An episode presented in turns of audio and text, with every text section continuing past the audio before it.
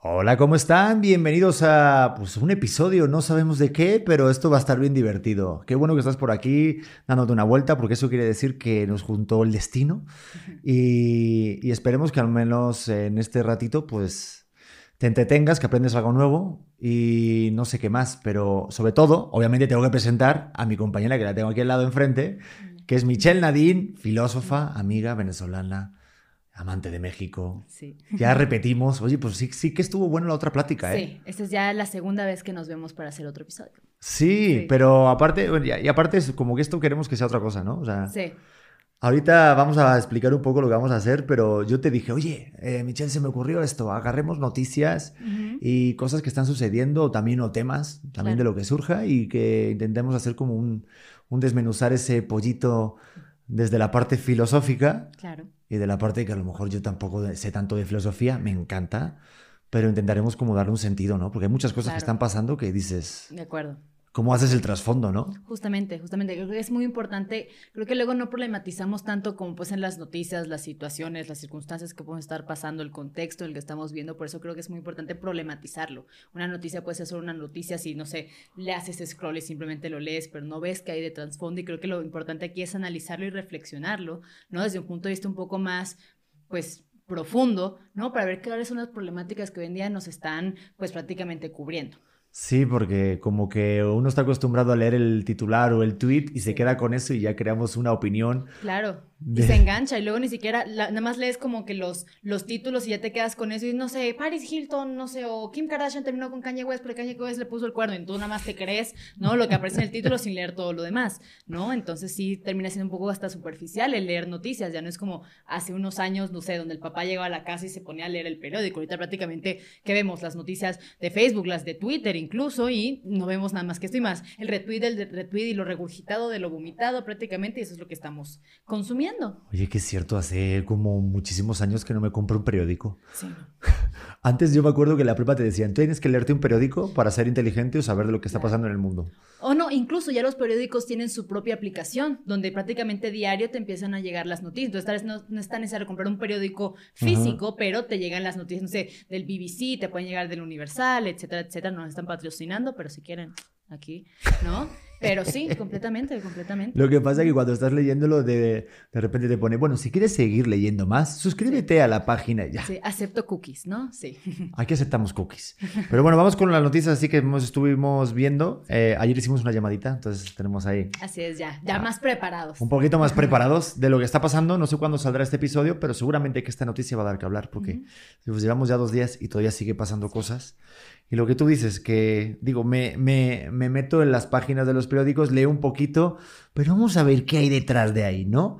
Porque hace nada eh, pasó esto. Ganó Messi su séptimo balón de oro.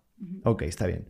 Hasta ahí todo bien. Lo que pasa que como que mucha gente se ha creado esa conversación de que, la, de que si Messi se lo, se lo merece, no se lo merece, si ha sido realmente el premio al jugador del año o es también, digamos, un mérito pasado, sí, o más popular, o también, digo, no sé, el balón de oro se entrega en Francia, el juega en un equipo de Francia, en el PSG.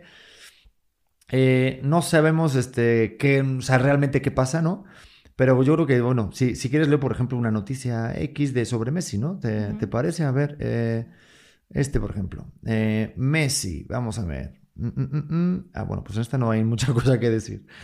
Eh, bueno, esto es lo que dijo un, centro, un, centrocampista del Real Madrid, pero si te parece, por aquí podemos partir la noticia, que esto fue titular hoy.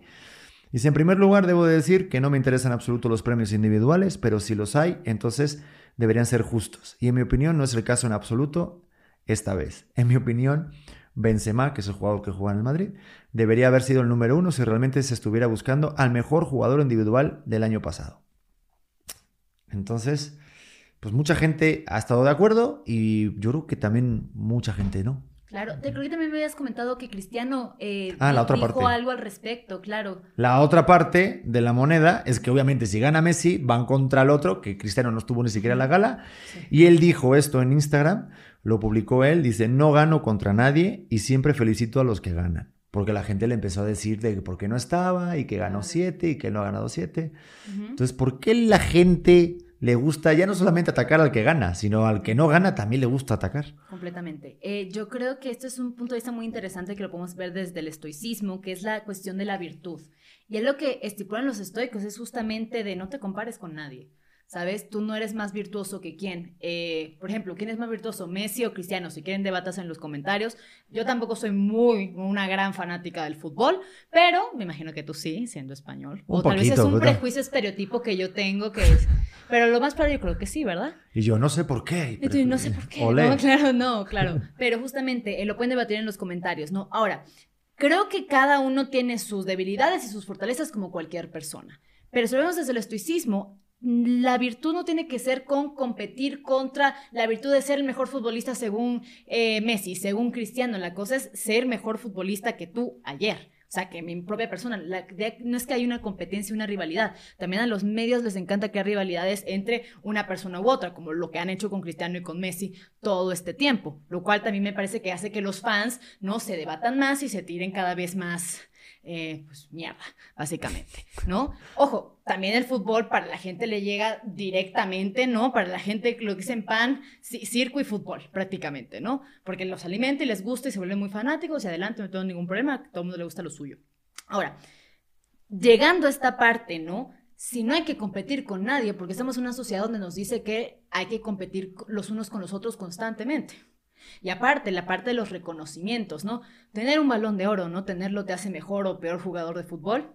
No, para mí simplemente te hace que tengas un reconocimiento del balón de fútbol que no sé, me imagino que es una, no sé, no sé cómo si es sociedad de futbolistas, ¿no? Que dicen, bueno, este es el mejor. Pero más allá de eso, creo que no le quita el mérito a ninguno de los demás jugadores que no ganaron, ¿no?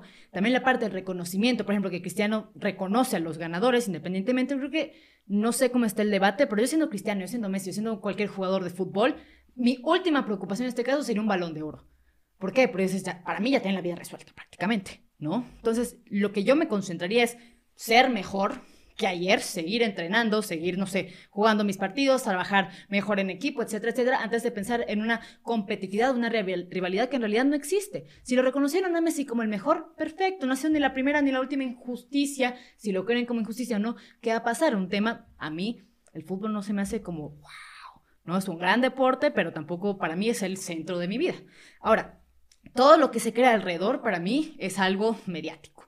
¿No? Es prácticamente de vamos a estar pendientes de, de cuál es el nuevo chisme y vamos a poner a los fans a tirarse un montón de cosas en redes sociales, en Twitter, para distraerlos de la realidad. ¿De qué? De que nos ponemos a competir los unos con los otros sin sentido alguno por una lucha del reconocimiento, porque el reconocimiento no es igual, a mi parecer, al éxito. Y creo que han puesto como que el éxito es igual a reconocimiento o que reconocimiento es igual a éxito. A mí no me parece eso, ¿no? Tú puedes ser una persona sumamente exitosa y que nadie te reconozca. Tú puedes hacer las cosas bien y que nadie al final del día te aplauda. Pero si tú te sabes y si tú te conoces, no necesitas un globo de oro. A mi parecer, no sé, ¿tú qué opinas que a ti sí te gusta el fútbol? No, a mí sí me gusta el fútbol, pero yo tampoco estoy de acuerdo con los reconocimientos. De hecho, la siguiente noticia es que, por ejemplo, Messi no fue a entrenar al día siguiente. Mm. Entonces, al final, eh, igual estaría cansado de la gala del día anterior. claro. Pero, pero sí como que sí se me, se me hace como curioso, ¿no? El, el, hecho de todo eso que se crea, que sí está padre obviamente que se reconozca el trabajo, la labor de alguien, ¿no?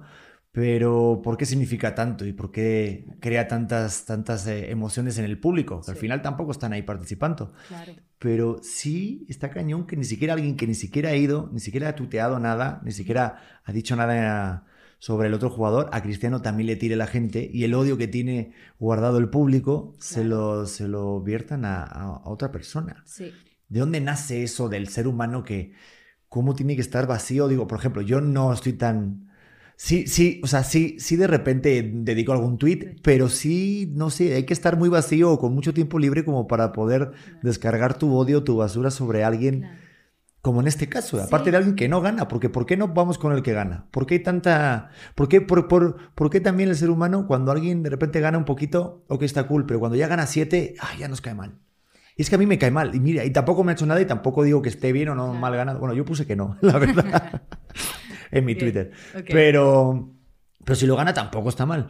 Pero digo, a mí personalmente sí me cae mal. Me, hace sentir, tengo un sentimiento no de rabia, pero sí como de. Ah, como que no te gustó que ganara él. Como de egoísmo, como que siento que, que ya fue, ¿no? Bueno, no sé si Messi está ahí detrás diciendo, dénmelo a mí otra vez, porque Messi es un codicioso, no sé, yo no lo conozco personalmente, ¿no? Lo, lo conozco cuando juega, a veces en los mundiales, ¿no?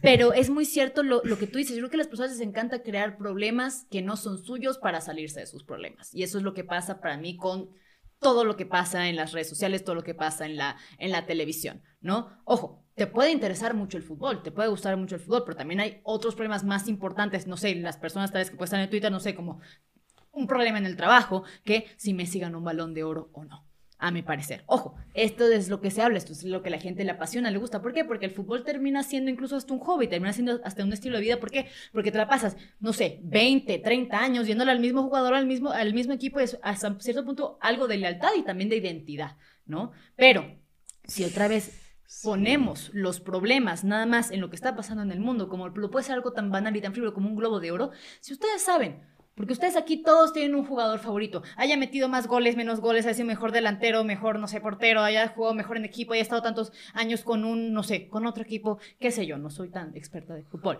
¿no? Pero más allá, más allá de, de que te guste o no, prácticamente es más que nada de corazón. Se lo merece o no para todo el mundo vamos a creer que otras personas se merecen cosas o que incluso nos merecemos cosas que no tenemos o que deberíamos de tener, ¿vale? El problema del merecimiento es una gran, para mí, una, una, eh, un punto incluso hasta gris, no es ni blanco ni negro, ¿no? Ahora, yo no sé cómo esté el, el, monopolio, la mafia detrás de los del balón de oro para decir que siempre va a ser Messi. No sé cuáles son los parámetros, no sé cuáles son, por qué sí Messi, por qué en otra persona. Es que nunca va a ser nadie objetivo. Yo creo que cuando alguien da un premio, hasta los premios Nobel, no sé, también son disputados. Claro. O creo que fue un año en el que a Bob Dylan le dieron el premio Nobel, creo, y él lo rechazó. No sé si fue el premio Nobel, ahorita lo estoy diciendo, creo que sí, ¿verdad? No sé. O otros premios, y él decía que no. Yo, por ejemplo, tampoco creo los premios. Solo he recibido uno en mi vida de, algo de, la Unión de los Periodistas aquí de México, por ejemplo. Y fue como muy concreto, y aún así tampoco es. O sea. por, qué? ¿Por qué el ser humano tiene que hacer esta, esta cosa de premios para dárselo a otro? Yo creo que el reconocimiento en realidad está por parte de los fans. ¿Sabes? Ok, si es por parte de los fans, sí está chingón. Claro, pero si es parte del gente de, la academia, es parte, no sé, dices, ok, muchísimas gracias, no, le estoy reconocido en este grupo de personas, perfecto, ¿no? Pero ver, tú quieres ese reconocimiento del, público, imagino que esto quiere cualquier figura pública. ¿Por qué ellos están ahí? Tanto por su pasión como la gente que también ama el fútbol y que también los ama a ellos, ¿no? Siempre va a haber Team Messi, Team Cristiano, pero me imagino que están ahí tanto por su amor al deporte como el amor que le tienen a los fans y los fans que le tienen amores a ellos. Globo de Oro, ¿qué sería más justo? Que el público decidiera. A mi parecer, democraticemos el fútbol si quieren. No, no sé cuál fue la mesa o la junta que se hizo para decir que iba a ser Messi o no, pero también, si fue algo por popularidad, al final puede ser el mejor o el peor, pero a final de cuentas prácticamente puede ser, yo creo, lo que las personas quieren ver. Mira, no sé si lo hicieron justamente como algo mediático para que se hablara del balón de oro y decir, ah, Messi. No, eso siempre, eso siempre es así. Claro. Pero es que las votaciones son públicas. Oh, ¿No ah, sabías eso? No sabías eso, pues ¿verdad?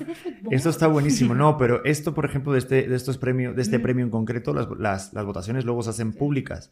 Entonces, otra noticia que pasó al día siguiente es que Iker Casillas puso un tweet y lo puso muy fuerte y lo voy a leer textual y dijo, cada vez Iker Casillas, exportero del Real Madrid y ha retirado, puso, cada vez me cuesta más creer en esto de los premios del fútbol. Para mí, Messi es uno de los cinco, eh, eh, perdón, es uno de los cinco mejores jugadores de toda la historia, pero hay que empezar a saber catalogar quiénes son los destacados al cabo de una temporada. Mm. No es tan difícil, puñeta. Lo hacen difícil otros. Lo mejor de todo esto es que la gente le empezó a responder a Iker Casillas y es que, ay, a ver, lo que lo, que lo voy a ver porque, ay, ay, ay. Bueno, ahorita lo veo. Este, le estoy dando justo ahorita, estamos totalmente en vivo. Ah, mentira.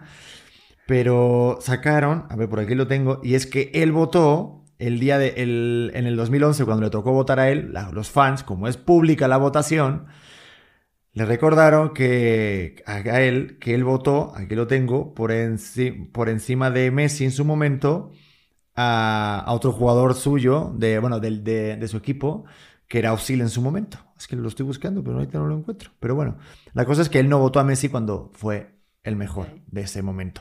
Entonces le están recriminando a Iker eso. Es lo que te digo, que como es pública la votación, la gente puede incluso debatir más de eso. Pero al final, ¿quién gana en todo esto? Pues la empresa que entrega el balón de oro, Exactamente. que es una Ya revista. están creo. hablando de esto, ¿cuánto? ¿Dos días? ¿Por quién se ganó el balón Y de oro? dar. No, ojo, a Messi le pueden traer lo que quieran, no le van a quitar el balón de oro.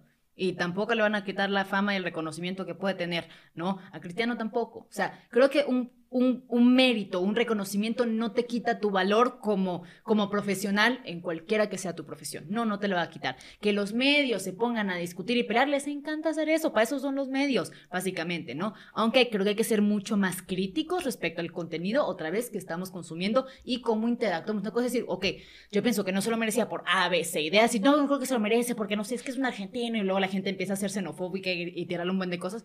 La cosa aquí yo creo es que te caiga bien, te caiga mal, vamos a ver lo real, que es, no sé, no sé, si lo votó por la gente, no sé cuánta fue la estadística, si no sé, metió más goles, jugó mejor en equipo. O sea, no sé cuáles son los parámetros para escoger cuál es mejor que el otro, pero creo que sí deberíamos establecer tanto límites como también como un checklist de qué personaje sí cumple con estas características y quiénes no. Ibas a Es que tengo, Ajá. tengo los resultados como Ok. tal, como en plan, porque hay dos maneras de hacer un, no sé, Ujú. como dar un reconocimiento, ¿no? Porque Ok. puede ser obviamente la opinión de alguien Ujú. o luego resultados, ¿no? Es como Claro. un actor, si ganas un Oscar, Ujú. dices, oye, pues eh, este hice muy buena actuación, Sí. todos los críticos dicen que estuviste increíble y vendiste pues, un montón de... de- De o sea, que, re- entradas, que claro. recaudaste un montón, pues tienes resultados, no Claro. opiniones, ¿no? Pero aquí, por ejemplo, sí los resultados son claros de que, por ejemplo, con Lewandowski, que fue el otro jugador que lo que estaba, Ujú. Digo, por no entre cosas muy técnicas, pero sí la verdad que como que eh, el jugador eh, alemán, es Ujú. alemán, ¿verdad? No, no, no estoy metiendo la pata. Bueno, polaco, por eso decía. pero bueno, está por ahí cerca. Nada, mentira. Eso. Saludos a todos los Los polacos. polacos. Pues mm, este, pues tiene más, más, o sea, sus números son más altos que los de Messi. Está, está curioso esta, esta comparativa, pero habla mucho de eso, de que el ser humano, ¿por qué tiene que, que- que dar un, un reconocimiento y, y al final dices, ok, los resultados, ¿no? Vivimos en un mundo en el que tienes que tener resultados. Pero todavía hay algo ahí. Pues aquí que creo no. que se vio que la popularidad ganó incluso hasta más que los resultados, según lo que tú me estás comentando, ¿no? Y Yo por más que sí. resultados que tengas, mientras más popular seas, mejor. ¿Cuántos artistas están ahí que por followers los contratan por, y el talento es cero? También hay muchos así, ¿no? Entonces yo creo que aquí es muy importante otra vez discernir quién vale la pena y quién no. No en base a opiniones, que fue lo que tú estás diciendo, sino con base en resultados, porque es lo que tenemos, es el hecho, el hecho no lo podemos cambiar. Ahora, si el globo de oro está tan ambiguo y relativamente cualquiera podría ganarlo, cualquiera con la popularidad de Messi, ¿no? Pues en realidad, ¿para qué es el globo de oro entonces? ¿Para el más futbolista más popular o para el futbolista más capacitado que mejor resultados rindió ese año? ¿No? Pues sí, me quedé loco. No, es que sigo pensando con lo decía de los estoicos de la virtud, de que realmente no competir, ¿no? Con, Claro. contra otro, pero siempre vamos a competir contra otro, porque tú dices, yo sería tan bueno, yo ahorita, por, ejem- por, por ejemplo, ahorita me puedo hacer sentir el mejor periodista de, esta, de estos 20 metros cuadrados, pero si hay otra persona mejor o otro periodista, ya empieza a haber esa comparación entre nosotros. ¿Pero por qué? No debe ser No algo dónde- necesario. pero ¿de sea, dónde viene eso? O sea, ¿alguien escribió una vez algo sobre eso? Pues yo creo que prácticamente nos gusta competir. Siento que, ojo, el ser humano siempre ha sido competitivo, siempre hemos estado, y esto lo podemos, lo, lo quería hablar más adelante con la noticia que vamos a ver de Spider-Man, pero le encanta estar en guerra, en competencia con los demás, porque esto lo puede ser, le- lo dice Nietzsche, quiere ser más fuerte y poderoso sobre las demás personas. ¿Por qué? Porque así es como sobrevivimos. Prácticamente está como en nuestro instinto. Ahora vamos evolucionando, estamos en una sociedad y ya las peleas son distintas. Yo ya no me peleo contigo por comer, ¿no? En tal caso, si los dos fuéramos periodistas, hoy en día la nueva necesidad se vuelve qué? El reconocimiento, se vuelve quién es el mejor periodista, no que no si yo puedo comer y tú no. Ya no es de supervivencia de necesidades básicas, sino una pelea por el reconocimiento. Y aquí es cuando va mutando todo esto. Y cuando va mutando en realidad, para mí se me hace estúpido pensar quién es mejor y quién es peor que yo. ¿Por qué? Porque yo no tengo una comparativa más que Michelle. Y Michelle de hace cinco años o la Michelle que puedo ser en cinco años. Ojo, que el mercado, que también sé que tu medio es sumamente competitivo, ¿no? También te empuja a tener que compartir y ser mejor que el otro. Más, yo creo que en realidad la única competencia es la interna, ¿no? Ser mejor que ayer y ser la mejor versión que puedo de mí hoy. Tal vez hoy la vaya a cagar y tal vez hoy lo voy a hacer mal. Sí, pues mañana intento hacerlo mejor, me hago un estudio. Trato de ser crítico conmigo de una manera constructiva, de una manera que me derrote. ¿Por qué? Porque yo compararme con alguien más, la otra persona tal vez no tiene mi misma historia, la otra persona tal vez no tiene mis mismos, no sé, recursos, o yo no tengo los mismos recursos que la otra persona. No hay un cuadro comparativo justo, a mi parecer, entre una persona y otra, porque somos seres completamente distintos, con contextos completamente distintos, con historias completamente diferentes, ¿no? Hacer una comparativa se me hace que estamos siendo injustos y crueles con nosotros. Sí, lo que pasa es que ahorita el mundo se rige así, directamente comparando números el uno con el otro y ese análisis tan profundo no lo llegamos a hacer. Digo, yo ahorita sí, pero sí es, la, verdad, mentiría si no digo de que de repente ves a otro compañero y dices, ahí lo que está haciendo de hecho, te crea un nivel de ansiedad o nivel de envidia. Claro. Que no sé si en algún momento ya deja de ser sano, pero sí realmente ya crea una esta de frustración de decir, ay carajo. Porque una competencia sana. Eh, ojo, y aquí yo creo que a mucha gente le gusta verte bien, pero no mejor que ellos. Y esto es algo que es completamente real, ¿no? Ojo, si otra persona está triunfando y está viendo bien, perfecto, lo aplaudes. Ahora, lo que tú, lo que la gente debe concentrarse, a mi parecer, es que a ti te vaya bien, a ti mejor a ti comparado con, el, con, no sé, el podcast de ayer o el podcast de mañana, pero no comparado con el podcast de otra persona, poniéndonos aquí en, contexto de, acá. ¿no? No sé si sea tu caso o no. La cosa es que es muy interesante este, este parámetro, como si dices, ah, es que te tengo envidia de la buena. Para mí la envidia jamás es buena. Sí, pero por ejemplo, si yo hago este podcast, este capítulo, y tiene menos views que el otro que hice contigo, ya solamente por esos resultados que estoy viendo, me voy a hacer, o sea, voy a tener una sensación, no, voy a tener una sensación de que estuvo peor el otro o sea, no gustó tanto, ¿cómo, cómo discernir, no sé, cómo discernir eso? Pues ¿Cómo, sé cómo digerirlo? tú, ¿te está gustando más la interacción de este podcast o del pasado? Más allá de los resultados. Luego a la gente no necesariamente le gusta la, la calidad del contenido y si quieres vamos a hacerlo con Messi que a ti no te agradó, ¿no? Los resultados fueron completamente distintos, los otros eran mejores resultados y aún así la gente votó por otra cosa, ¿no? Entonces, ¿cuál es la comparativa acá? ¿Tú qué crees? Aquí creo que hay que fiarnos mucho más en nosotros que lo que digan los números. Ojo, los números son importantes ¿por qué? porque a veces de eso vivimos, ¿sabes? De los números. Más, si mis números son buenos, si me da para vivir, ¿qué más necesito? ¿Qué más views necesito? ¿Qué más seguidores necesito? O sea, eso es lo que estás diciendo, de hecho, en tu cocina, de cuándo va a ser suficiente, cuándo son suficientes seguidores, cuándo son suficientes vistas, cuándo es suficiente fama.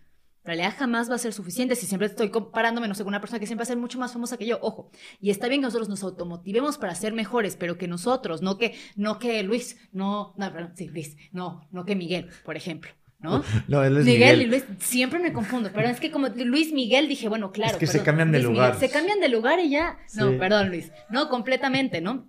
Entonces, yo no estoy aquí para competir por ser mejor que nadie, pero creo que nos tiene que caer el 20, porque vamos a vivir, una insatisfacción, en una ansiedad constante que jamás vamos a ser como otra persona. Siempre va a haber alguien mejor que nosotros, que nos caiga el 20, va a haber alguien mejor que nosotros. Ahora, ¿por eso yo me voy a sentir mal conmigo mismo todo el tiempo? No. Yo creo que es la parte de, queremos reconocimiento externo, ay, el reconocimiento interno, ¿dónde está? Porque ese es el que en realidad vale. Afuera te puede estar aplaudiendo y tú sentirte como que hiciste una muy mala obra de teatro, por ejemplo. O un día que tú crees que la, la, partiste en la obra de teatro y fueron menos aplausos que la noche siguiente. La cosa es, ¿tú lo sabes? ¿Que lo hiciste mejor?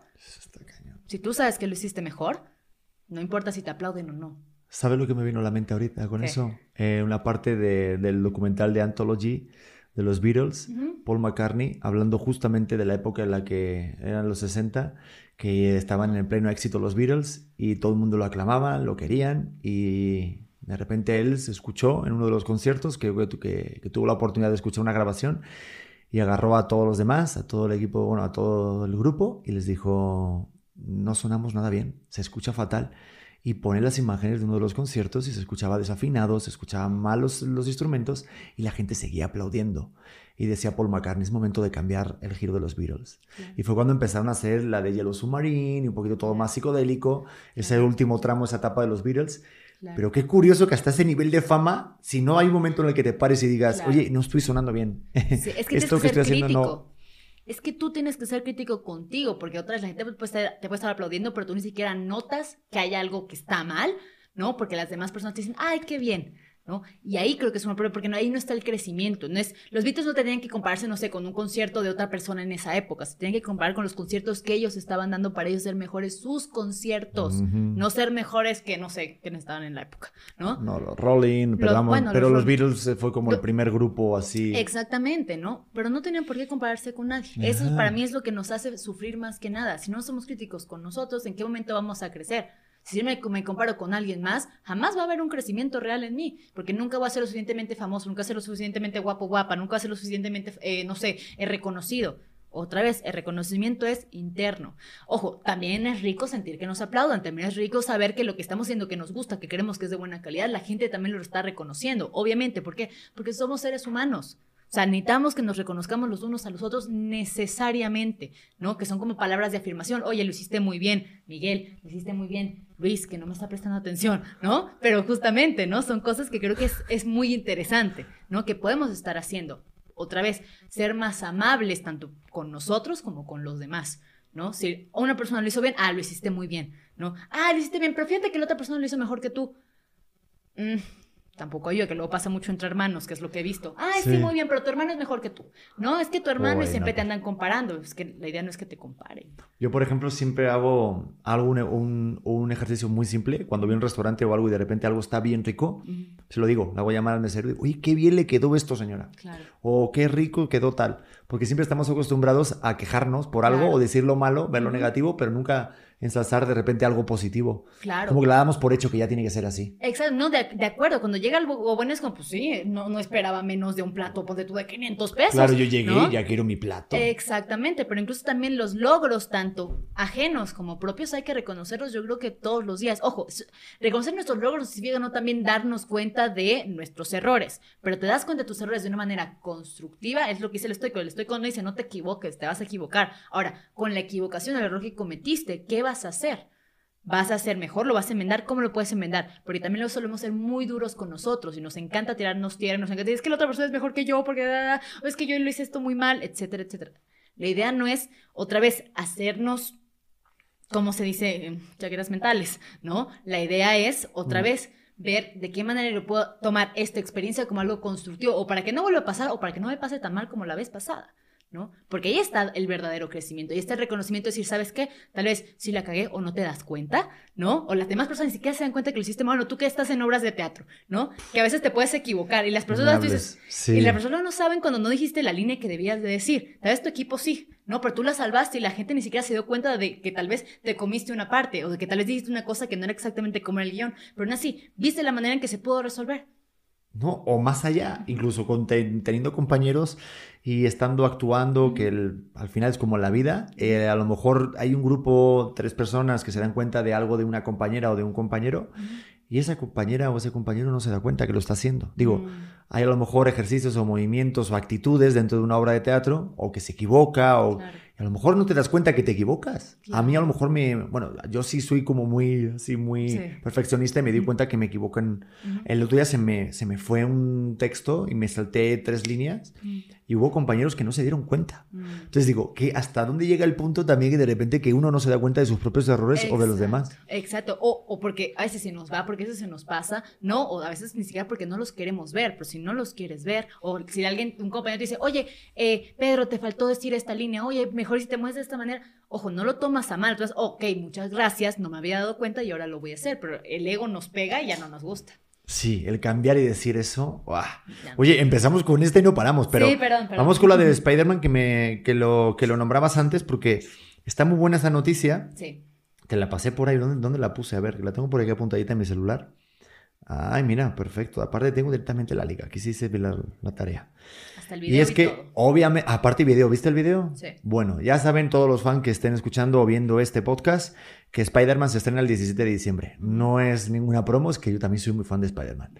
Pero lo que pasó hace unos días fue una locura. Y tal cual lo puso así el, el Universal, ¿eh? La locura por conseguir boletos para la nueva película de Spider-Man llegó a los golpes chavitos que yo creo que deben de tener entre 15 y 20 años, llevándose a los golpes por conseguir esos boletos para ver la película lo antes posible, porque obviamente la van a poder ver. Pero el preestreno y todo se cotiza. Y después de este tráiler que hicieron, que empezó otra vez los rumores de que si van a estar los demás actores de Spider-Man de las ediciones pasadas. Sí. Que no es ningún spoiler, ya está en todas partes esa noticia. Sí, ya no, es un spoiler. Pero todavía no, no, han dicho, bueno, yo creo que sí va a pasar, pero no está todavía tan, tan seguro. Aún no se sabe. Pero ¿a dónde llegamos de, para que de repente tengamos noticias como esta, de que la euforia por Spider-Man llega a los golpes? Y circula un video que pasó en Cuernavaca de dos chavos donde se, son, donde se golpearon porque no tenían boletos, acabaron los boletos de Spider-Man. Sí, no, justamente yo vi también una noticia que decía que la, el, el, chico que vendía los boletos les dijo, oigan, ya no hay más boletos y que se le empezaron a, o sea, le empezaron a caer a golpes.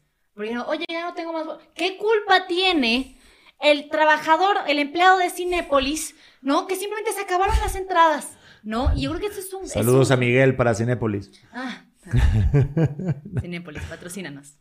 unas palomitas gratis, ¿no? Bueno, X, la cosa es qué es lo que sucede eh, aquí. Uno, yo creo, es lo que te estaba diciendo que quería hablar contigo del tema de, Thomas Hobbes, Thomas Hobbes como de Maquiavelo, ¿no?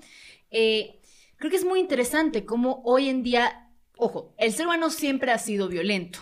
¿Qué es lo bueno? Quiero creer que tenemos cabeza, que tenemos razón y por eso decidimos no utilizar la violencia, ¿no? ¿Qué es lo que sucede acá? Eh, Maquiavelo tiene una frase muy interesante que creo que si no te lees a Maquiavelo con profundidad, no tienes idea que es el hombre es malo por naturaleza, prácticamente. La idea de esto no es que el hombre sea malo por naturaleza, lo que en realidad dice es el hombre es malo por necesidad. Ahora, regresando al tema que estaba hablando anteriormente contigo, la necesidad hoy en día ha cambiado, la necesidad hoy en día no es comer, no es un techo, no es sobrevivencia, supervivencia básica de, no sé, Pedro me quiere matar y yo me quiero defender, ¿no? Hoy en día la necesidad se vuelve unos boletos de Spider-Man.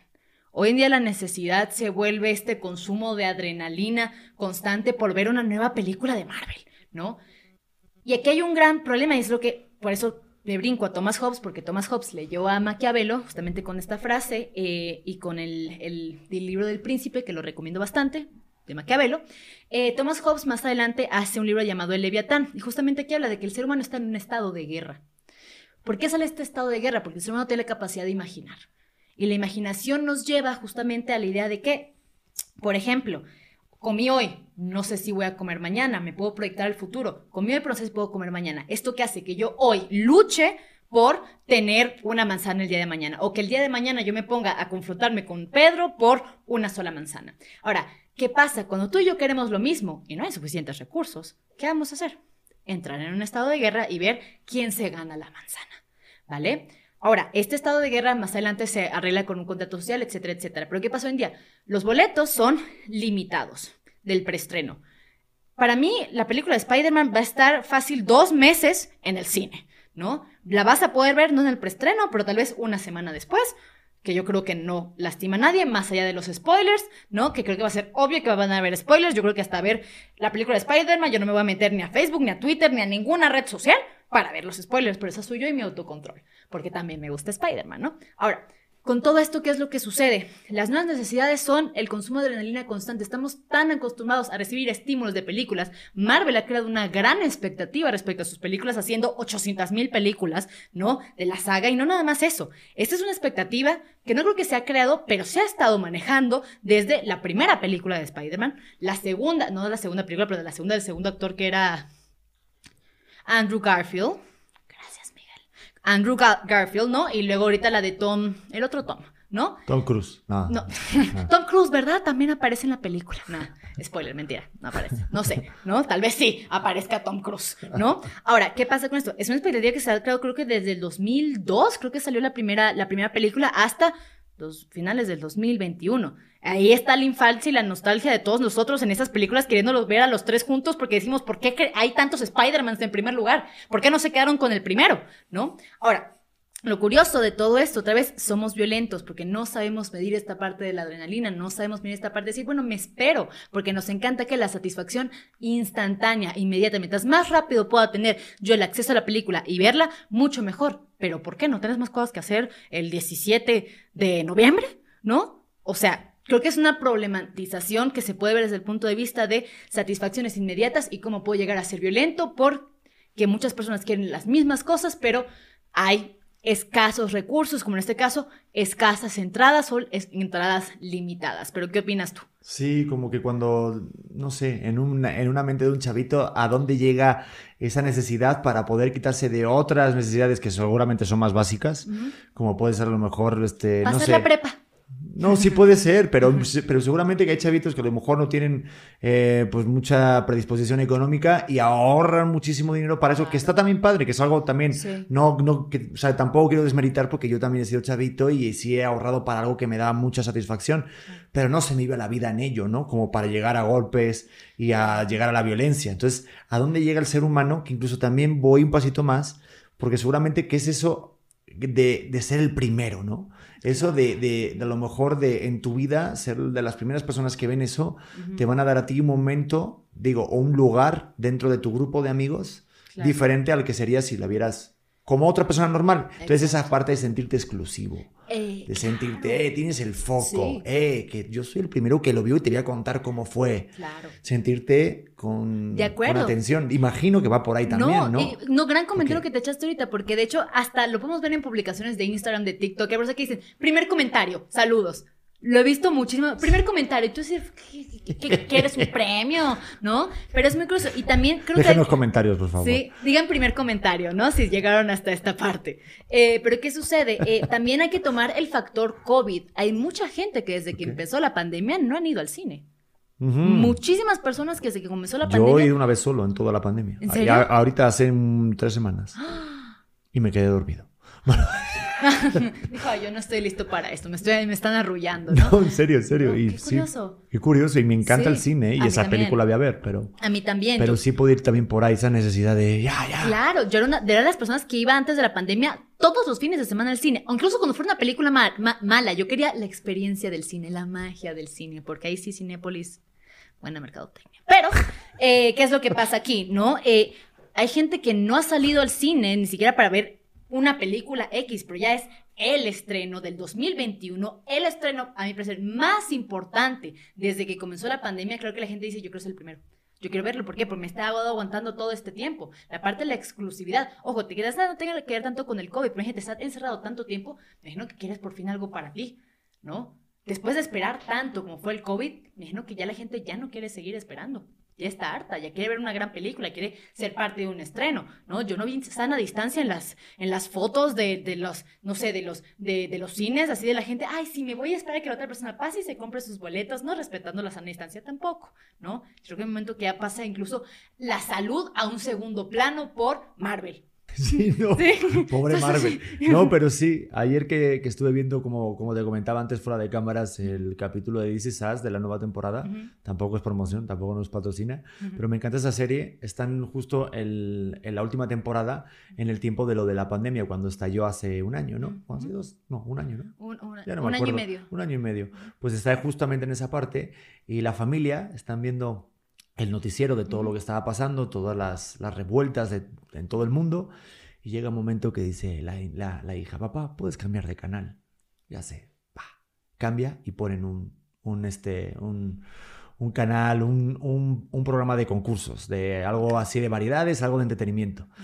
A lo que voy con esto es que ya creo que el público o la gente está tan cansada o está ya tan anegada de, de todo lo que está pasando, ya con tantas tristezas y, y tantas desgracias, que yo creo que el ser humano se tiene que aferrar a, una expectativa o a una satisfacción, como puede ser una película, a los tres Spider-Man, tanto como para llegar a golpes por conseguir unos, unos, unos boletos, porque realmente dices, ya quiero esto. Es mi forma de.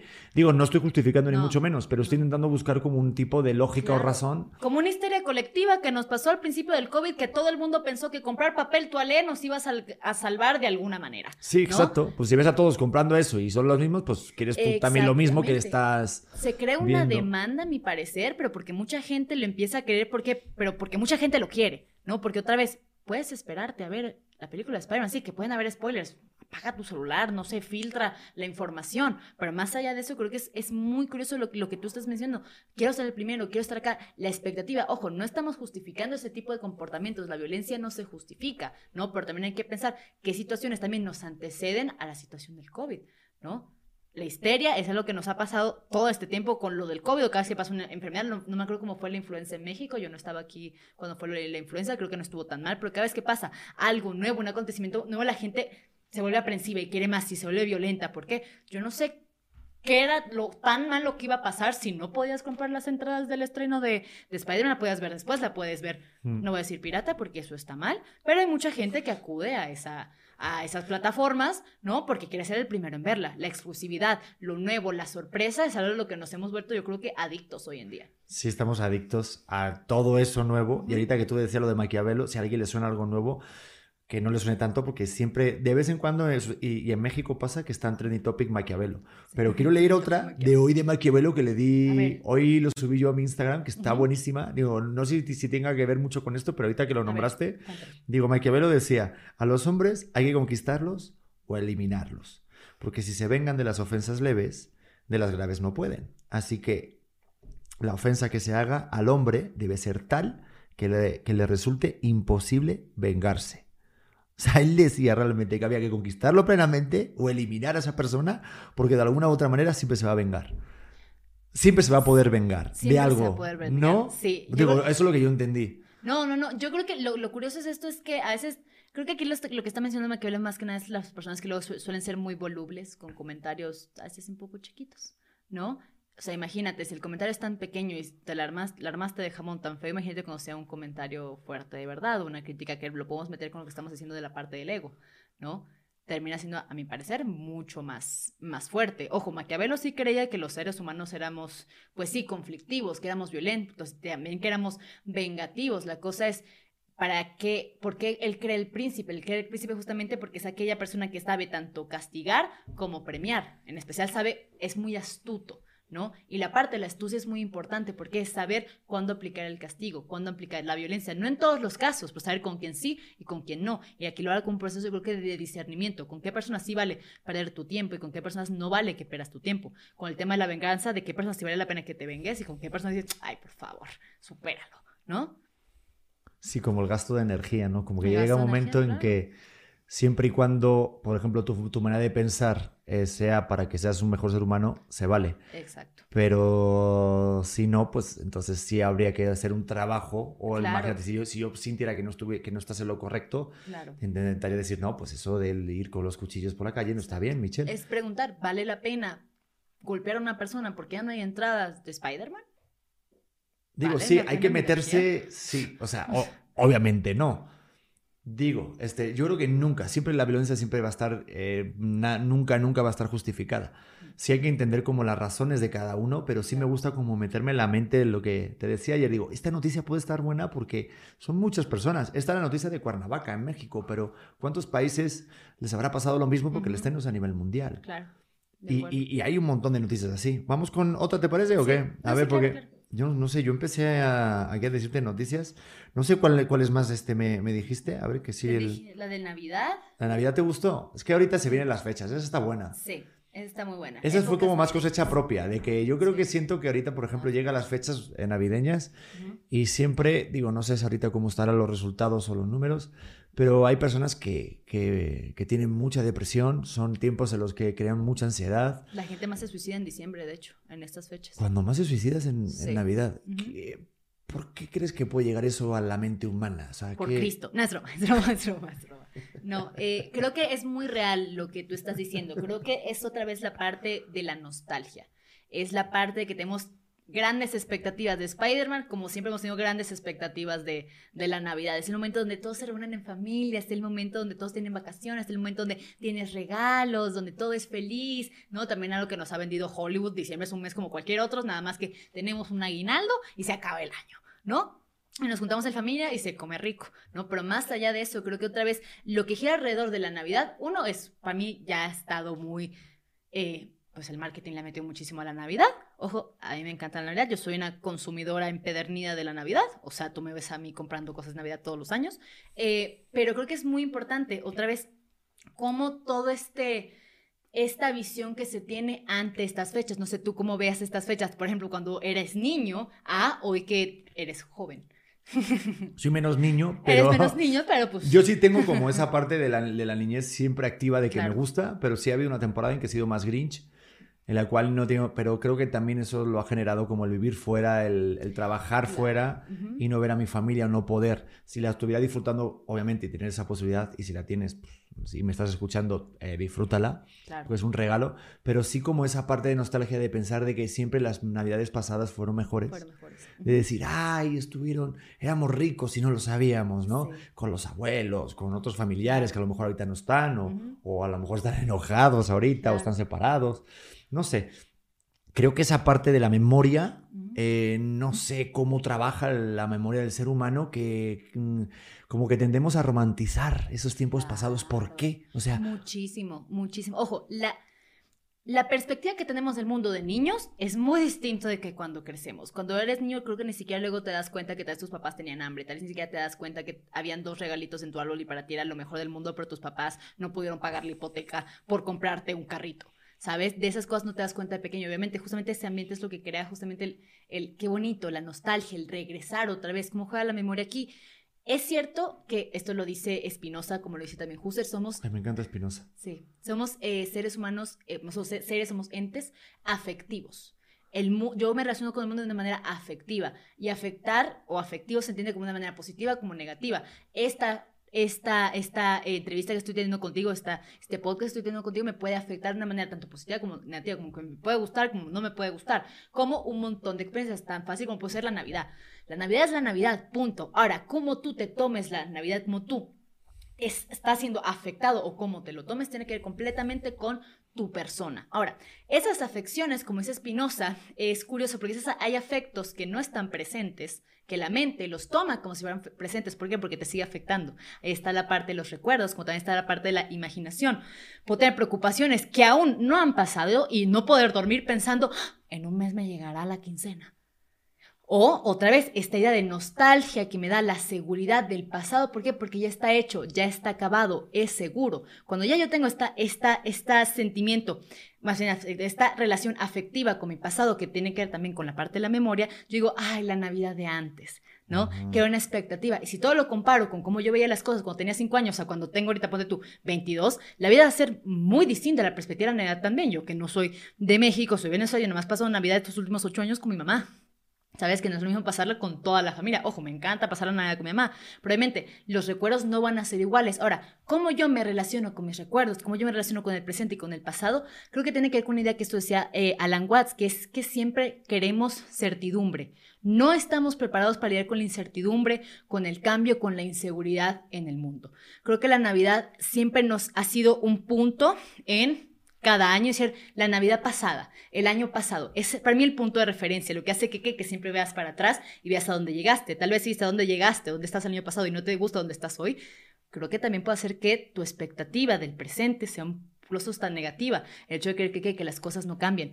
Estar en la Navidad con toda mi familia, por ejemplo, ¿no? Volver a ese momento donde no tenías idea de que tus papás no comían ese día para darte a ti de comer, porque no tenías idea de lo que estaba pasando.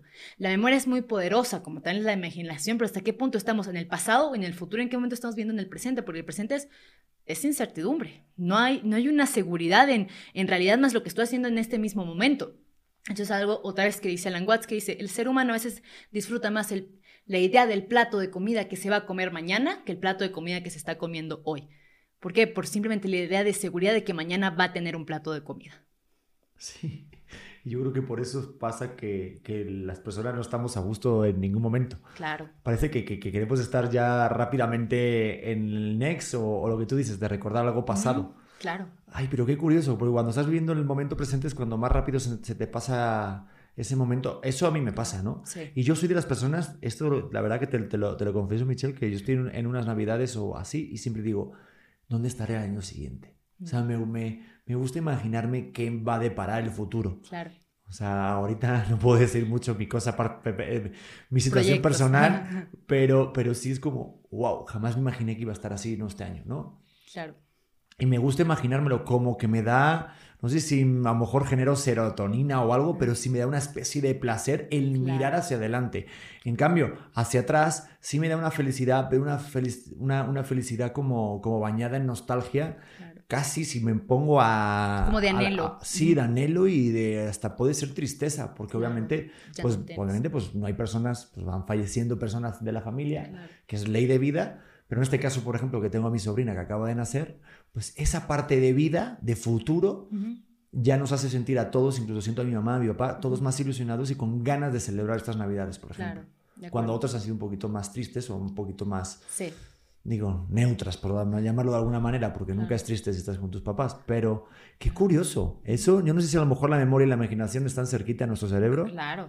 Yo no sé, yo no sé mucho del cerebro, ¿no? Pero lo sé desde la parte de, la, de la filosofía, que se me hace claro que está junto. ¿Por qué? Porque es la capacidad del ser humano para proyectarse a futuro. Todas las proyecciones que yo tengo como expectativas que me voy creando, creo que tienen que ver con las experiencias pasadas y con las experiencias presentes. Eso es algo que de hecho dice, dice Husserl, existe un, un mundo objetivo y un mundo subjetivo. En el mundo objetivo yo tengo experiencias. Ya, la conciencia que yo tomo de estas experiencias fue buena, mala, bonita, fea. Y lo que me hizo sentir esta experiencia buena, mala, bonita, fea, es lo que hace que me proyecte el futuro, ¿no? ¿Cómo va a ser la próxima Navidad? ¿Basado en qué? En mis expectativas pasadas. Nos encantaría decir que no tenemos expectativas, que nuestras experiencias pasadas no merman o no sesgan el cómo yo veo el mundo hoy en día o cómo lo voy a ver en tres años, ¿no? Porque va a pasar, por ejemplo, voy a poner un ejemplo muy burdo, decir, todas mis parejas pasadas me fueron infieles, ¿no? De seguro mi próxima pareja me va a ser infiel. No necesariamente, una cosa es la experiencia, pero yo estoy también juzgando mi futuro o mi presente basado en experiencias pasadas. Ojo, las experiencias pueden cambiar, la cosa es, ¿te tienes idea de este cambio? O sea, ¿hasta qué punto el ser humano acepta el cambio como algo natural, como algo que pasa? Pues si te en todas las relaciones pasadas, te pueden haber puesto el cuerno, significa que en la siguiente va a pasar lo mismo. Porque ¿qué hacemos aquí? Estamos abriendo mundo. No lo veo desde una lupa, desde como yo quiero que el mundo sea, sino como yo veo que el mundo es. A veces queremos acoplar la realidad a mis expectativas, a mis pensamientos, a mis memorias, a mis recuerdos, más allá de yo acoplarme a esta realidad, porque la realidad va a ser esta, es, es móvil, es cambiante. Claro que la Navidad nos va a traer nostalgia y claro que obviamente vamos a anhelar ese momento, ese recuerdo con nuestras abuelitas o claro que vamos a decir que en dónde voy a estar el próximo año. Lo vamos a estar haciendo inevitablemente querramos o no. La cosa es cómo lo integras para poder vivir tu vida de una manera que no estés ni en el pasado todo el tiempo ni en el futuro todo el tiempo, porque trabajes hoy por lo que quieres que es lo más importante. Es que nunca vamos a poder dejar de ser objetivos, por lo que tú dices, del ser el resultado de mis propias experiencias. Claro. Por eso ahorita todo lo que he vivido durante este año, obviamente voy a tomar las navidades de una manera diferente. Claro. Pero a mí me gusta tener siempre como presente algo. Y voy a sonar algo muy tétrico. Pero yo creo que al final, yo creo que el, el hecho de la muerte, o sea, tenerlo siempre consciente o tenerlo en la cabeza, te da esa, digo, no sé a mí, ¿eh? esto es algo personal, como esa, ese nivel de conciencia que dices, eh, te voy a estar aquí disfrutando esto. Me pasó el año pasado, por ejemplo, que disfruté todo el mes de enero con mi abuela y me quedé allá. Fue la tormenta de nieve espectacular. Y dije, yo, yo justo que me, que me apunté a un curso de actuación y dije, ¿qué estoy haciendo? Me tenía que ir al centro de Madrid, tenía que jugármela en el carro una hora, una hora de, de trayecto y digo, ¿para qué me voy a ir? Digo, si tengo a mi abuela todo este mes y puedo disfrutarla y quién sabe, ¿no? Obviamente 93 años y mira, pues ya no está, pero no queda en mí esa parte de no haber disfrutado ese momento del pensar en la obra. Claro, no, completamente de acuerdo contigo. Eso es algo que de hecho dice Heidegger, que es un filósofo del siglo XX, que dice que somos un ser para la muerte. Y darnos cuenta de la muerte es preguntarnos qué estoy haciendo con el tiempo que tengo de vida nos encanta ver la muerte como un tabú, incluso lo dice como, como si fuera un tema incluso hasta macabro, ¿no? Sí, suena como, no, pero algunos se esclavan y dicen, ay, mira, está hablando de la muerte, ¿no? Todos nos vamos a morir, es que es un hecho, la muerte es parte de la vida y la vida es parte de la muerte inevitablemente, esos son los estados de cambio que vamos pasando, pero otra vez, si yo estoy claro que me voy a morir, pero no como un escéptico loco de me voy a morir en cualquier momento, no, sino asumir la muerte, creo que aquí te pones a repensar y replantear qué estoy haciendo ahora con mi vida, qué quiero hacer. Si me muero hoy, estoy contento y feliz con lo que he hecho o no, que eso tiene que ver con el eterno retorno de Nietzsche. No me acuerdo que si lo, si lo he hablado contigo o no. No, ese no, y mira que me gusta Nietzsche. ¿eh? Es, es, muy interesante. El eterno retorno de Nietzsche se basa en una pregunta bastante, bastante simple, si que ya para no regalos tanto. Una pregunta muy simple. Dice, si tú te murieras hoy, ponte tú, y tuvieras que vivir tu vida como en un loop, o sea, constantemente una y otra vez, pero sin poder cambiar nada, ¿la volverías a vivir? Wow. O sea, sin cambiar nada, sin, ver cambiar ningún error. Nada, nada, igualita. Yo, yo creo que no, porque si, si lo hiciera, no sería la persona que ahorita estoy yo aquí sentado contestando esa pregunta. Es que serías la misma. ¿Eh? Serías la misma persona. ¿Tú crees? Porque serías otra vez tú ahorita acá. Tú no sabes si Ojo, esta es una suposición, no es que estamos hablando No, de la espérate, espérate, no, sí, pero vamos a ver, vamos a Pero ver. sí serías la misma persona ahorita acá. ¿Tú crees? Yo creo que no. Ojo, Porque la cosa si es si yo- recolectas lo del pasado es distinto, pero Claro. el hecho no habla de recolectar tus experiencias pasadas, tal vez ni No. siquiera lo recuerdes. Claro, por eso, pero si yo soy producto de mis errores y mis aciertos y estoy aquí sentado, si me quitara ciertos errores, a lo mejor ese, ese hecho de haberme quitado esa, esa oportunidad de aprender algo, porque yo soy de los que intento como sacar esos errores ¿por que qué me han quitar llevado... errores? Tú no quitarías errores, volverías a vivir todo exactamente como lo has vivido hasta ahora. Ah, o sea, si, si lo vivo no exactamente... cambias nada. Ah, ok, o sea, si lo vivo y no cambio nada... Como si fuera la primera vez. Ah, vale, pero es que- volverías a vivir. Ah, pero yo pensaba que era si yo podía cambiar errores, o sea, si podía No. cambiar algo. Vas a vivir esta misma vida tal cual como te tocó otra vez, para los siglos de los siglos, si lo quieres ver así. La cosa es, ¿tu vida vale la pena ser vivida otra vez si lo tuvieras que hacer? Ah.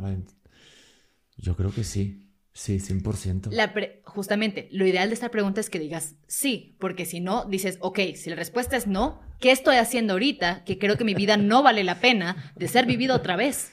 Ok, ok, ok. Es que pensaba que la pregunta era más como si pudiera irme y, re- y revivir toda mi vida, ¿cambiaría algo? No, Porque no, si fuera algo así, ya dejaría de ser esta persona que te exactamente. Entonces yo no, soy de claro. los de, pues toda la, vida tiene que haber desgracias, tiene que haber Claro, dolores. no, claro, el error va a seguir ahí. La cosa es, ¿vale la pena volver a hacer lo que estás haciendo ahorita? Pues si la respuesta es no, tienes que volver a replantearte entonces qué estoy haciendo ahorita. Tal vez, no sé, de aquí a los 22, pues, bueno, tal vez no. Sí, ¿no? Pero digo, no, tal vez no. Pues de los 22 hasta el tiempo que me queda, pues tengo que empezar a trabajar y decir, quiero vivir una vida que valga la pena vivirse. Ok. Eso es muy bueno. Yo, Ujú. yo la verdad que no conocía esa parte de Nietzsche, pero sí está padre como para de repente, en algún momento de nuestra vida que no sepamos a dónde ir, a qué, Claro. camino, qué, qué camino tomar, Claro, eso es como re- te, te replanteas mucho. A mí eso Sí. me sirve también el, el ir a donde, no sé, eso dice de, la- de las raíces, ¿no? Esa Ujú. parte de dónde eres, de, De quién regresar, eres. A mí eso me ayuda mucho. No sé si de repente Claro. hay algún filósofo que también le haya dicho. De la parte de regresar, Sí, esa Pues- parte como del... Porque, ah, no sé, ahorita por ejemplo que, que falleció mi abuela, no es el mero hecho de que fallezca alguien, un ser humano, sino es que fallece una parte de uno. Porque Claro. como que ya deja de ver, o sea, ya no va a haber alguien en la Tierra, en el planeta, que me mire con esos ojos. Entonces a veces yo digo, la parte de identidad de quién somos significa mucho de las personas en las que nos relacionamos y nos ven. claro. O sea, como tú me estás mirando, Sí. por- yo me reconozco y sé quién soy. claro. Entonces me pasa mucho con mis familia. Entonces de Claro. repente me ven de una manera y digo, wow, que Pedro es esto también. Claro. O este es Pedro. Claro, Para no irme porque de repente una vorágine de lo que hablábamos al principio, Sí. de reconocimientos, sí. eh, del medio artístico o del aplauso, pues te puede llevar a distorsionar un poco de la realidad de quién eres. Podríamos preguntar entonces qué es la muerte. La muerte es que una persona no esté presente, porque en realidad, para mí se me hace que tu abuela sigue muy presente en ti. ¿Por qué? Por los recuerdos que tienes con ella, Ujú. ¿sabes? Por lo que has vivido, porque todas las experiencias que tú tuviste con ella, no, me imagino que fue una persona muy cercana para ti, es lo que te hizo ser Pedro hoy. Entonces, si no lo hubieras tenido a ella en esos momentos, tal vez no hubieras llegado donde estás ahorita, o tal vez sí, pero de una manera completamente distinta, ¿no? Muerte, ¿qué es? Ausencia, tal vez no está presente, pero está en ti. Esos recuerdos nadie te los puede arrebatar, a menos que te dé Alzheimer y demencia senil, ¿no? Pero nadie te los va a quitar. O sea, ahí queda, porque ¿qué es lo que sabemos de la muerte? Que la persona ya no está presente, que ya no podemos recuperar nuevos recuerdos o momentos con ellos. Exacto. No, pero los que tienes me imagino que son muy valiosos. Que haces queremos más, claro. Como me imagino que tú incluso te darías todo otra vez por un día más con tu abuelita, ¿no? Y decir, ¿sabes qué? Te quiero ver, quiero estar un día contigo y regresar a ese enero donde estábamos en, en el frío, ¿no? Claro, pero también es parte de nosotros cuando las personas se van y Sí. cómo lidiamos con su ausencia. Ese es el tema de reconfortarte. Como que hay muchas maneras también de... Como que el primer contacto que tuve yo con la muerte sí me agarró obviamente en curvísima. Claro, sí. De pequeño se murió el abuelo de mi primo. Este, entonces era como algo nuevo para mí. No Claro. sabía cómo es esto de pedir, de dar el Sí, pésame, sí, dar el abrazo. Sí, lo siento, ¿no? Así como, Sí, como que hay procesos, ¿no? Y sobre Claro. todo ahorita, por ejemplo, que son las navidades, como, como decíamos, las Claro. fechas, te acuerdas mucho, o sea, te, te acuerdas, creo que más de, la- de las personas que no están que a lo largo de todo el año, ¿no? Es que la cosa es también darte cuenta de las que están ahorita, ¿no? Dices, bueno, ya no están esas personas, por eso las que están ahorita las debo aprovechar, porque no sé hasta cuándo me va a durar esta Navidad, no sé, con estas personas que están para mí, ¿no? Y otra vez, es la idea de poder tomar en cuenta todo lo pasado, todo lo presente para un futuro que queramos, que querramos vivir, que eso creo que es lo ideal. Que no están ahorita las personas que se murieron, no, pero otra vez es nadie te puede decir a ti cómo lidiar con la Navidad, como nadie te puede decir a ti cómo lidiar con la muerte. Es un proceso que todos nosotros tenemos que vivir. Ahora, el cómo lo vivas tiene que ver completamente con tu, tanto tu proceso de aprendizaje como el proceso de que te caiga el 20 de cómo son las cosas, de que las cosas cambian, de que hay incertidumbre, de que hay inseguridad, de que la Navidad presente tal vez no es como la Navidad pasada, pero que ahorita tengo una Navidad presente. Yo no sé, no sabemos nadie de acá si el próximo año vamos a estar en Navidad. No lo sabemos. Por eso, lo que tengo ahora lo voy a resignificar de tal manera que valga la pena. ¿no? Y que no me vaya con remordimiento decir, ay, tal vez, no sé, hubiera dicho más te quiero, tal vez hubiera salido más con mi mamá, tal vez hubiera hecho más esto o aquello. No quedarnos con esta espinita decir, si lo hubiera podido hacer, haber hecho distinto, lo hubiera hecho, ¿sabes? Que creo que eso es lo más fuerte. El remordimiento, yo esa parte de tenerlo siempre eso presente, yo siempre pienso que el, hubiera no existe, por eso intento, no, tampoco llevado a la locura, ¿no? Pero esa parte de carpe diem, ¿tú también lo haces así como de, pan, de repente, ah, voy a hacer esto porque sí lo siento? O... No, sí, completamente. Ojo, hay cosas que a veces haces, yo creo, porque dices, bueno, es que te haces una oportunidad de una de en un millón. Por ejemplo, ¿a qué me refiero una oportunidad de una de un millón? No sé, por ejemplo, es una oportunidad de una de un millón tal vez de, no sé, que me regalen un viaje a Disney, ¿no? Lo tomo, aunque tal vez ahorita no tenga muchas ganas de irme a Disney, ¿no? Pero yo sí creo que es muy importante decir, ok, vivo mi día, tal vez como si fuera el último, que es una idea, pero lo vivo de tal manera que creo que vale la pena vivirlo así. Es decir, si lo hago es porque me nace, lo hago de una manera auténtica. No porque creo que es el último día y pues por eso me voy a lanzar en paracaídas. ¿Te quieres lanzar en paracaídas ahorita, sí o no? Y si no lo hiciste ahorita, ok, o sea, no, todavía no va a ser distinta si te lanzaste en paracaídas o no. Yo creo que las decisiones más importantes en la vida que tomamos pueden ser tanto las propias, de dónde yo dirijo mi vida, quién soy, etcétera, y también las personas que nos acompañan durante nuestra vida. ¿No? Que pueden ser seres queridos, que pueden ser amistades, que pueden ser colegas, etcétera, etcétera. ¿Por qué? Porque ayuda bastante. Yo creo darnos cuenta que eso al final es lo importante. El dinero va y viene. Las cosas van y vienen. Ah, tu estudio estaba de una manera, el, el último podcast y ahorita está de otra, ¿no? ¿Hace diferente la interacción? No, es exactamente lo mismo, que es lo que permanece, ¿no? Que es lo que más vale la pena. Que al final son los momentos. Lo que pasa es que estamos siempre pensando. el siguiente momento. El siguiente momento. hay, una, hay una rutina de Seinfeld que hablaba de, eso, de que ninguno de nosotros estamos a gustos en el momento en el que estamos. Entonces llega a dar el show, empieza a abrir el show y dice: No es que ninguno está contento en ningún lado. Nadie quiere estar en ningún lado. Queremos grabarlo y queremos grabar algo, un concierto, para luego verlo y nadie ve eso. O sea, nadie luego ve el video del, del, espectáculo que hizo tu niño a las 6 de la tarde en el, especial de Navidad. Claro. ¿Estás de acuerdo? Sí. Pero como que sí queremos como el, el, hecho de, ah, pero quiero pensar ya en el futuro para grabarlo y luego al final no, no, no, no hace más que ocuparnos lugar ahí más Claro, como las historias que luego se te guardan en Instagram, ¿no? Hace un año estabas haciendo esto, ¿no? Hay una foto con tu y tú así, ay, no, qué Sí, exacto. ¿no? Pero otra vez, nos encanta guardar momentos y recuerdos que tal vez no volvamos a acceder a ellos, simplemente queremos conservarlo, queremos que permanezca, ¿no? Ahora, ¿está malo que queremos que permanezca? No, a veces nos queremos regresar y ver fotos familiares y ver los videos de chiquitos, etcétera, etcétera. Lo que hace es que te recuerda, la cosa es de qué momento esos, esos recuerdos tienen un impacto en ti hoy, ¿no? Cómo tú los viviste, cómo tú los integraste, ¿sabes? Recuerdas podemos tener miles, fotografías podemos tener un millón, pero más, más allá de las fotografías, más allá de todo eso, cómo lo integraste de tal manera que te formó hoy como persona y hasta qué punto tú estás orgulloso de la persona que eres hoy por esas cosas que viviste. Eso también lo dicen los estoicos, creo, ¿no? Es que ahorita como que son muchas frases que escuchamos de ahorita de los motivadores, pero si empiezas a, ver la profundidad, dices, esto lo dijeron otras personas hace mucho tiempo. No estamos diciendo nada Sí, esa parte de que no es lo que pasa, sino cómo, cómo, nos afecta o cómo tomamos lo que pasa externamente, ¿no? Completamente, completamente. Pero es cierto, como que de repente Facebook te recuerda ciertos momentos que a lo mejor tú ni te acordabas. Sí. La llevo ocho años de amistad. Sí, pero es verdad que a lo mejor uno te puede crear un sentimiento de motivación o de felicidad así plena de decir, oye, qué, qué padre esta foto, no la tenía, la voy a guardar y otros a lo mejor no, también de nostalgia, incluso puede ser un poco también deprimente. Claro, si Ay, estaba con mi ex hace un año, también están de las dos, ¿no? Ojo, también eso nos puede traer un punto de referencia, lo cual creo que es bueno para decir, ok, hubo un cambio, ¿sabes? Cambio bueno o malo, ¿cómo te lo tomaste? Bueno o malo según quién. ¿Según qué? ¿Cómo lo estás comparando? ¿No? Pues sí, bueno, tal vez fue algo malo o negativo para mí perder mi trabajo. Ponte tú, ok, ya tienes uno nuevo. Sí, no, tal vez piensas que fue malo perder tu trabajo porque no te llega el trabajo de tus sueños, ¿no? Y tal vez estás desempleado y por eso dices, ah, pues chingada madre, ¿no? Perdí mi trabajo. Ahora, ok, esas cosas pasan. es importante ver el cambio, pero si siempre vemos el cambio de una manera negativa, como, ay, chale, no estoy con mi exnovio, ¿no? O no estoy con mi expareja, o no estoy en donde estaba hace un año, pues que así son las cosas. Yo no, me, yo no puedo seguir de, yo no puedo aferrarme a situaciones que son cambiantes y que se van a ir. Lo que puedo hacer es tomar mi fotito mental, clic, decir, qué bien me la estoy pasando. Pero nos cuesta, porque al final se nos queda solamente la imaginación y antiguamente pues, sí se hacía así. Claro, la cosa es cómo puedo estar presente. Cómo puedo estar presente y cómo a, lo mejor hemos ido a, a, parar algo más tangible, como que dependemos de tenerlo algo, si no lo tienes guardado es como, no pasó. que ese video no pasó. Si no lo estamos eh, disfrutando por, por, como que parece que no es tan, no sé, como que si no lo vemos, por, por eso, por ejemplo, los videos de, de, las reviews, de la gente que sale comentando cosas que ha vivido, o sea, por ejemplo, si hiciéramos una un, un, video comentando este podcast, seguramente que tendría más views ese video que este real. Claro. Como que a la gente le gusta el comentar su propio presente de una manera futura. No sé en si retrospectiva. Me sí.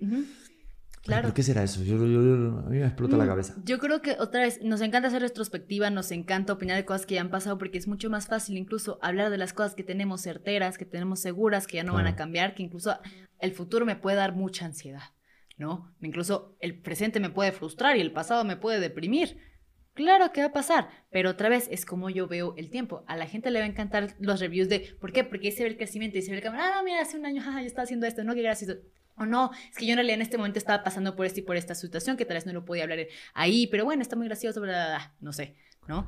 Y es lo creo que a veces es lo que a la gente le gusta, ¿no? Ver cómo otras personas pueden verse a sí mismos en retrospectiva. No todo el mundo tal vez tiene fotos, no todo el mundo tal vez tiene videos, no todo el mundo tal vez recuerda lo que estaba haciendo hace un año, ¿vale? Y verlo y decir, wow, cambió algo, ¿no? de una manera positiva o negativa, otra vez dependiendo de cómo te lo tomes. No, y como que queremos estructurar todo, ¿no? Como la parte de esos recuerdos, aparte viene de las amistades, de algo de los momentos que viviste. Eh, este podcast también, hay que estructurarlo, de, qué tema va a ser. Este, vamos a hacer una escaleta que es un guion. Si nos vamos por otro lado, ya no, como que no nos sentimos en nuestra zona de confort. Claro, es que si queremos que si lo ordenamos va a tener sentido, hay cosas que no tienen sentido. Ojo, tal vez con el tiempo dices, ah, ya entendí qué fue lo que pasó ¿no? Pero a veces hay cosas que ni siquiera tenemos presentes. Creo que a veces lo que queremos hacer es ordenar, esquematizar, jerarquizar, poniendo un sitio para qué, para poder creo que comprenderlo de una manera mucho más íntegra, tal vez incluso hasta superar cosas, ¿no? Decir, avancé. Las razones que sean es muy importante, ¿no? Pero también creo que es importante saber que a veces no todo tiene sentido. No, a veces todo tiene una razón de ser, a veces simplemente cambió ya, ¿por qué? Porque así es la vida, ¿no? Las personas mueren, las parejas cortan, a veces nos mudamos de país, a veces hacemos unas cosas completamente distintas, ese es el ciclo de la vida, ¿no? La cosa es, ¿tú ya aceptaste la vida o estás en modo de resignación? Esa es la gran pregunta. Pues yo no sé en qué modo está. Yo creo que sí acepté la vida, pero sí creo que viene de la parte de crear esa parte del pasado, presente, futuro, para poder estructurar algo y decir, ahí, ahí te lo estoy controlando. Claro bueno, controlar hasta qué punto, si todo cambia. Control. Puta madre, sí, totalmente. Mira, ya llegó por ahí mi señorita, creo que sí, ¿no? Espero que sea ella, si no sería una persona que no debe estar aquí. Creo que hicimos todas las noticias, ¿no? Sí, sí, sí. A ver, o, nos quedó alguna por ahí, Creo que quedó la, del COVID. La del COVID, pero dijimos que todavía no, ¿no? Es que yo creo que, no sé ustedes también qué me pero siento que ya la gente está harta Pero hablamos de la incertidumbre, que eso me gustó. De la incertidumbre, justo. Porque yo creo que va más por allá. Como de las noticias estas ya crean otra vez más incertidumbre, pero. Claro, es que yo lo quería lo mismo de, bueno, otra vez la gente, lo que hablamos de la historia social, que la gente se va a empezar a paniquear y va a empezar a leer fake news y que la parte de la información, creo que va a ser prácticamente el mismo que estamos hablando, nada más dirigido al tema de el COVID. Lo dejamos por si pasa otra noticia en la próxima semana, ¿te parece? Si AMLO, se mueve por el, si AMLO se muere por el COVID, pues ya lo comentamos y eso creo que va a ser un podcast interesante. Rating va a tener, ¿no? Va, me gustó. Oye, pues me gustó este experimento. Mira, no está, está más o menos estructurado, pero lo bueno es que todo está abierto a que pueda ir fluyendo. Sí. Y también eso es lo padre. No sé, a mí, ¿estuviste a gusto? Sí, sí, me gustó mucho más también que me lo dijeras ayer, ya también eh, poderlo estructurar con los filósofos y con los temas y ya tenerlo más claro. Siento que se muy bien, también me gustó mucho tus, tus, ah, tus aportaciones. Ah, qué bueno. Sí estudié también. Sí, ¿eh? no, sí, lo hiciste bastante bien. Pusiste varios puntos que no había contemplado, la verdad. Qué padre. no, esto es lo padre, que al final dentro de la dialéctica surja a lo mejor algún un tema de hablar eh, y, que surjan nuevas ideas y que vayamos fluyendo por allá sin poner tampoco como esos, Claro, esos topes, de, esa bueno, barrera. entonces, Eh, este es el tema que tenemos que hablar. Por eso también le quiero decir a la gente que esté escuchando este podcast o que lo esté viendo, si estás ahí, pues que nos manden así de repente alguna noticia que quieran que comentemos o algo que se les ocurra, algún tema, Claro. y aquí se trata. ¿Te Claro. parece? Sí, me parece excelente. Pues nada, nos vemos en el siguiente episodio. Claro que sí, buenísimo. Muchísimas gracias a todos los que nos están viendo. Bueno, nada, los queremos y que sean buenos y ya saben, siempre tengan la filosofía en su vida. Claro que sí.